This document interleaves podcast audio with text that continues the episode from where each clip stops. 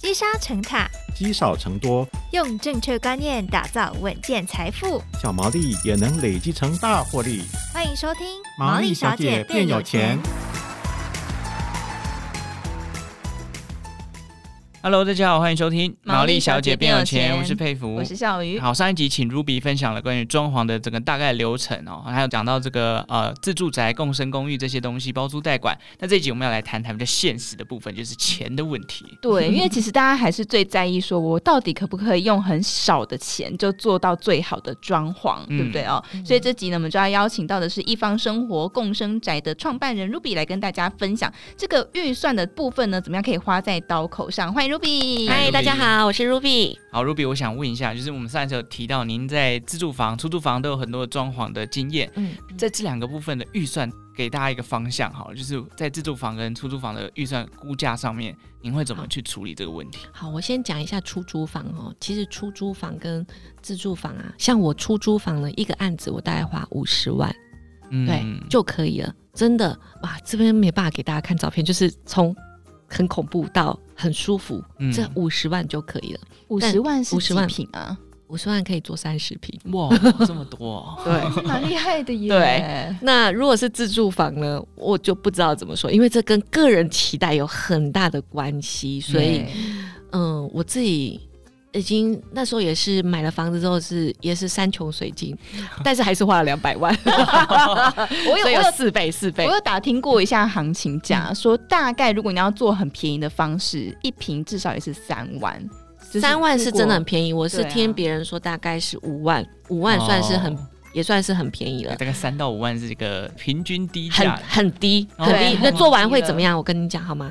家徒四壁。什么什么都没有的地方，这样叫做三到五万。嗯、那我们出租房五十万叫做呃家具家电一应俱全。哇，呃对对对，所以这个差异是非常非常大的。那我问一下 Ruby 好，就是在这个部分上面，嗯、那如果这个预算你大概会怎么怎么分配？怎么抓？好，啊、我先讲出租房。呃，我的预算呢，第一个为什么出租房跟自住会差异这么大？第一个就是我们出租房几乎不做格局的变动。嗯，也不做泥做，因为只要动到泥做跟格局的变动，还有拆除，就会非常非常的贵。嗯，对。那为什么自住房 always 要花那么多钱？第一，你 always 会想要变动格局，你会觉得啊、哦，客厅好像太大了，或者客厅好像太小了，或是哦，我要一个 walking classic，所以呢，我的主卧室要拉大。或是怎么样，嗯、所以在变动格局的时候，就会花非常多的钱。这个部分呢，以我自己的经验，大概会花三成到两成五，总预算的。对对，三层，我觉得差，我觉得至少要三层，因为你要拆，嗯、而且现在拆除非常的贵，嗯、因为垃圾清运超级爆贵，所以大概三层你会花在拆除，嗯，然后你其他的三层，你可能花在隔间，然后油漆。之类的东西，然后最后三层才是你真正看得到的那些东西，例如说厨具啊什么的啊。所以，呃，为什么就是呃共生公寓或是出租房，它的装修会比较便宜的关系，是因为呃我们很少做这个基础建设，嗯，所以我们会要求基础建设屋主要先帮我们去做基础的处理。可是很多人就会说，因为我遇到很多的朋友，他们会一直叫我去做这个他们自己的新家，嗯、然后就会说这个厕所好老哦，这样子就会很想要去翻新那个厕所。我都会说千万不要，你有钱吗？你没有钱，你不要做，你不要做，因为事实上厕所呢，像我们怎么样叫做不动你做，嗯，但是呢又可以让厕所稍微舒服一点，因为你知道我们。接的案子很多都是老公寓，嗯、老公寓我还有接过那个浴缸啊，是那种阿嬷马赛克浴缸，你你们知道吗？哦、那个 哇塞，那个真的很真的很 旧，而且它很浅。我就想说，也不能泡澡，也不能干嘛，就是很扎实的那种。水泥做的，对，水泥做的那种浴缸。他说哇，那像这样子的状况，你要怎么样去把它做？我这边跟大家分享几个小 pebble。对，我们的做法就是呢，如果遇到就是这种浴室的部分或是瓷砖的部分，一律刷白。就是有的那种后阳台真的很可怕，就是很旧的后阳台。那那一般的，就是你新买房子，你会觉得，嗯，我就是要全部。嗯重做，然后全部重做防水，然后还要做一层气密窗，有没有变成是室内空间？这样很多人这样子又花了五十万，因为窗户本来就非常的贵，然后又又重做贴那些地板啊什么，不需要，你只要把它油漆漆白，就会觉得突然觉得也没那么。久了也没那么难以接受，对，还是很舒服的。所以我觉得一白遮三丑。嗯，还有就是那种厨房，厨房也是会有那种老花瓷砖，一律把它七百，你会觉得是可以接受的。你会突然这个东西，你就会省非常非常多的钱。嗯，对，所以这个是呃第一个。那第二个部分就是呢，呃，我们在做的时候呢，重点就是面积大的先处理。例如说，我们每一次都觉得地板师傅来的那一天，我都是最开心的。为什么？因为地板很像女生拍照开美肌的那种感觉，就是你如果有一个地板是很很旧的，嗯，你怎么看你都觉得不舒服。像我以前自己找房子，我不知道你有没有这个经验，就是你找房子的时候，你会去看它是什么奇怪的瓷砖，然后你就觉得嗯不想要。对，我就想要什么抛光石英砖，类似这样子。因为为什么瓷砖会让人家觉得？比较没有那么舒服，是因为它有非常多的线条，嗯，所以他会觉得很凌乱。嗯，但抛光石英砖是因为它线条很小嘛，所以它看起来很很舒服。所以我们每一次做完这个地板的时候，就突然觉得这个房子我可以住。那第三个就是教给大家，呃，小配包就是呢，我们都是用遮盖法，遮盖法，遮盖法。例如说，呃，我们收到很多老房子，那有的老房子呢，其实这都是。很久很久以前的问题，例如说，它可能某一面墙是在迎风面，经过风吹日晒，然后呢，就会很容易会有什么壁癌，对，会斑驳，然后过了没多久，你你不管今天漆了油漆，过了半年它又跑出来，不又跑出来，嗯，很多会有这样，或是在厕所旁边，你有没有发现，呃，以前的屋主他设计的概念，厕所旁边都放什么？放衣柜，因为它后面一定打开，后面全部都是。壁癌，嗯，就是会有这样子的问题，所以像这个部分呢，就是呃，一定难免不是结构上面的问题，而是它本来那边就是会比较潮湿，对，然后你就算外面涂防水什么都没有用。如果说是自己要住的，嗯，就是要怎么做？就是要把它刨掉，嗯，然后再重做防水。然后再重用水泥，哎，十万块又不见了。对，所以在这边又哎又花了十万块。那我们做那个出租房，我们会怎么做？涂表面的水泥漆，外层也涂那个防水漆，然后内层也涂防水漆，然后我们会用一个细酸盖板，就是不透水的细酸盖板，直接把它封起来。嗯，加固。对，因为这个壁癌的这件事情不是。短时间可以解决的，所以我们会用一个细酸板把它加固，嗯、加固之后它的水汽就不会透出来，水汽不会透出来，就比较不会有壁癌出现，哦、对，比较美观，对，比较美观。所以我们有些时候会做一种呃掩盖法，对，哦、对对对，嗯，哎、欸，所以像是呃在装潢当中哪一些工程可能是它会相对是会花费比较多的？我们刚刚有讲了几个嘛，嗯嗯、还有没有哪一些是大家肯定可以注意的省钱的要点？好啊，例如说呢，嗯、呃。在装潢当中，我们先说明一个流程好了，就是一个 process 大概是怎么样。第一个，我们当然是去做丈量跟规划嘛，嗯，然后去了解自己想要怎么做。对，那第二个部分就是拆除不需要的，对，或是扩大一些，嗯，想要扩大的，例如说有些人会想要外推一点点啊，或是两个房间想要并在一起啊，就是会做一些拆除。拆除的动作，那第三个拆除完了之后，就还要再增加，所以可能会有一些砌砖啊、土木的部分，嗯、对，就泥做的部分，还会继续做。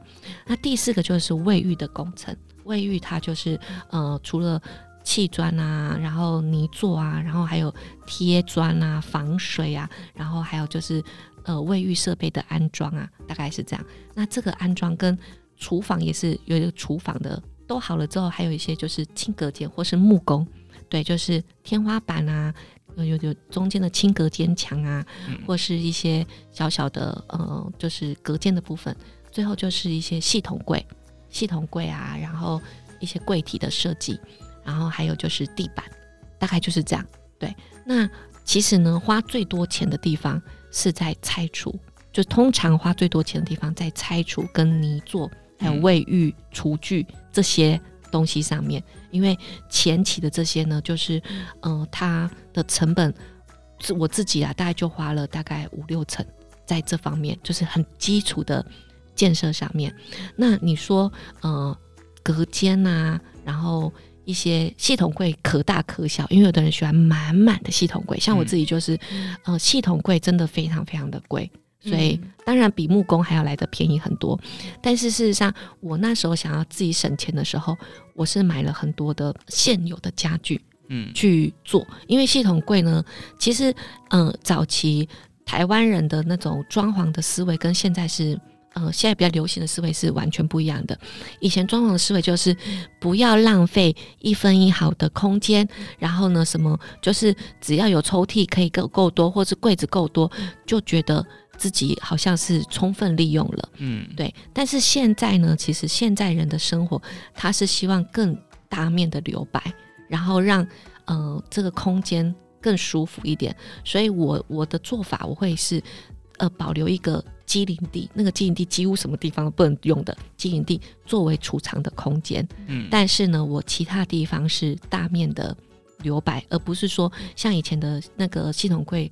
电视柜很多人会做到顶，你知道吗？上面还会有什么？然后展示柜什么什么的，对，啊、对对对。我自己是没完全没有，我就是很简单的电视，然后下面很简单的一个小小的电视柜。嗯、所以我自己是走这种大面留白，然后买现成的呃家具，或是去淘宝买家具，然后 feeding 到我我自己的房子里面。所以这个系统柜的部分我也会省下来。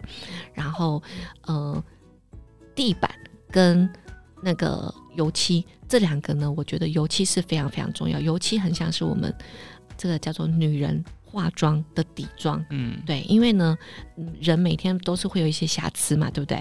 但是化了底妆之后，你就突然觉得又又没一个 level。那地板就像我刚刚讲的是开美肌的概念，就是你地板只要选得好，你就会觉得舒服，嗯，对。所以因为这两个是最大面积的，所以一个家你看起来舒不舒服，其实油漆跟地板。本身就已经占掉非常非常大的一个一个感觉了，是关键的点。对对对。不过呢，这边还有就是也要跟大家分享，因为我们刚刚一直讲到都是装潢，所以呢，我这边想的都是硬装修，所以都是一些很硬的东西。但是你家到底漂不漂亮这件事情，其实跟硬装修可能只有达到六十分，你要到九十分，这中间要靠的是软装。嗯，也就是说，软装跟硬装，硬装是属于功能面的，然后还有就是实际使用的，但软装是氛围的营造。所以呢，如果我是觉得说，如果你现在手上没有太多钱，你可以不要更改格局，然后不要动太多的浴室。对，嗯、动浴室你一定会非常非常贵，而且会花非常非常多时间。然后第三个就是地板。如果可以修修理的话，做地板跟油漆上面的设计，我觉得这样子会就会让你的成本少非常非常多。嗯，那第二部分就是可以保留大概十趴或十五趴的钱放在软装上面，因为很多人没有去想到它，呃，例如说像我自己有一个小夜灯，我自己有个床头灯，所以灯具的选择，对，因为全部都做得很漂亮，就就。日光灯是不是能看吗？嗯、对不对？还有很多台湾人很喜欢用砍灯，对对，当然砍灯我家也是用很多砍灯，但是砍灯当然是很好。但是我的意思说，有一些主题或是特色的地方，你想要 point out 的地方，你用一些有造型的灯具，就会让你家跟别人家看起来是完全不一样的，因为它是吸睛的嘛。嗯，对。还有一些画，就是说，如果你可以买一些画，或是。请你的设计师帮你配一些画，你就会很容易会有一面墙是端景。例如说，像我家就是一打开门是面对到餐厅，餐厅那一面墙是端景。我刻意叫他们那边什么东西都不肯给我放，我就是打开门回到家的时候，我就是要看到一个让我舒服的感觉。其他地方就是都都塞在储藏室里面，或塞在那里面都没关系。但是我回到家，我要感觉是开阔舒服的感觉。所以我觉得，如果自己住的。因为像我们共生公寓，我是很重视这个氛围的营造了。但是如果自己住的，你每一天回家可以有一种仪式感的话，你可以建议你带花有十趴的预算放在软装的设计上面，不要把全部的预算都放在这个硬装修上。蛮多这种小小的细节，软装的部分，其实我真的没有想过要考虑。都是想硬装，对不对？对对对对，对，大部分好像都会想到硬装。可是我刚刚有一个点，一直很想问一下 Ruby，、嗯、就是因为您刚刚说系统柜的部分，你其实不会用太多嘛？对，对。可是因为现代人，你知道东西多，对，做系统柜的一个主要目的就是我想要把我所有东西都收纳进去。是。那这样听起来，您的家里东西应该不多 哦？没有，我家东西超多。哦、那这样你要做对，应该这样说，系统柜呢，像我自己。我只坐在机灵地，嗯，就像说，嗯，因为我都买现成的嘛，对不对？所以一定会有一些奇怪的地方。那可能宽度只有六十五，深度有五十，这种柜子是找不到的，嗯。那我就会找系统柜的厂商来做这个机灵地的填补，对。那这种我就找系统柜。那另外就是说，像我自己，我会在房间里面，或是在一个房间里面，我会订那种 IKEA 的开放式。收纳架，哦、对，那因为我自己衣服很多嘛，所以那个收纳架上面就是全部都是衣服啊，然后上面有层板啊，所以我是觉得，嗯，不一定要做柜子，把东西全部收到柜子里面，你要习惯什么东西放在哪里，嗯，对，这个才是最重要的，就是说你要习惯，例如说我这边我自己就自己做了一个放雨伞的地方。就是放在玄关旁边，对，然后就是有一个有一个小小的那种吊衣杆，可以挂雨伞。就是你要去建构你的这个习惯，然后用现有的东西去符合你的习惯。假如说现在是夏天，我冬天衣服完全不需要放到我衣柜里面啊，对，我就会放在我的那个小小储藏室里面，全部都是 IKEA 的开放式的，那个一架只要。五千块，类似这样，嗯、但是你如果做的话要五万多块，哦、对。但是事实上你完全平常不会去那边，然后其他地方你都是保持非常东西都是不多的，嗯，对。所以我觉得，嗯、呃，收纳这件事情不是说有多少空间，其实收纳这东西它是一个一个坑嘛。你应该是说你要把你自己放东西的习惯先归纳好，然后再进行收纳的。配置，嗯，而不是说追求一味的收纳的量最大化哦。对对对对对，嗯、好，所以这其实有蛮多美感在里面的，嗯嗯嗯对不对？因为我觉得其实很多人会觉得说，哎、欸，在比方说去我们去看房子的时候，嗯、或者是自己要老屋改造的时候，嗯、其实大部分人都是。住进去之后才开始适应，嗯，而不是一开始就先规划好，嗯，然后去改造你的房子。对，对，因为像我这边讲一个例子，像我之前设计师在帮我规划的时候，呃，插座，我觉得插座的位置就很重要，没错，真的。然后到最后我才发现，我的工班说，哦，你插座人哦。你家里有五十个插座，你知道吗？我说我很怕没电，我这边也要充电，那边要充电，那边要充电。对，所以我自己呢，在规划的时候，像我就会规划在我餐桌，我就要有一个插座，而且这个插座一定要是台面上插座，因为很多插座都在脚脚下二十分二十公分，对不对？你每次都要弯腰，觉得很累，妈妈觉得腰酸。对，所以我就想要坐在那种台面上的，大家可以去买那种。有现在有很多那种很像饭店的插座，它上面就是有六个 USB 啊，对，或是有两个插座，然后有两个 USB，嗯，对，那我就觉得啊，这种超方便，因为我就把它放着，因为现在很多东西就是说无线音响是不是都只有附 USB？没错，对，然后你还要用一个插座，因为一个插座只有两个口嘛，对对，那如果你有 USB，又可以插六个口，所以我们就我们家餐桌旁边有一个餐柜，上面就有一个。小小的插座是六个 USB，哦，然后就可以各式各样放一些什么，我们电脑也可以插在上面啊，或是我们的熏香啊，或是我们的手机，平常吃饭的时候旁边就可以插电啊，就类似这样，就是你要去想一下，你在这边可能会怎么生活，嗯，对，或是说呃床头柜，床头柜的插座如果又放在下面，你是不是觉得很烦？你一定第二天就会去五金百货买一个延长线放在你的。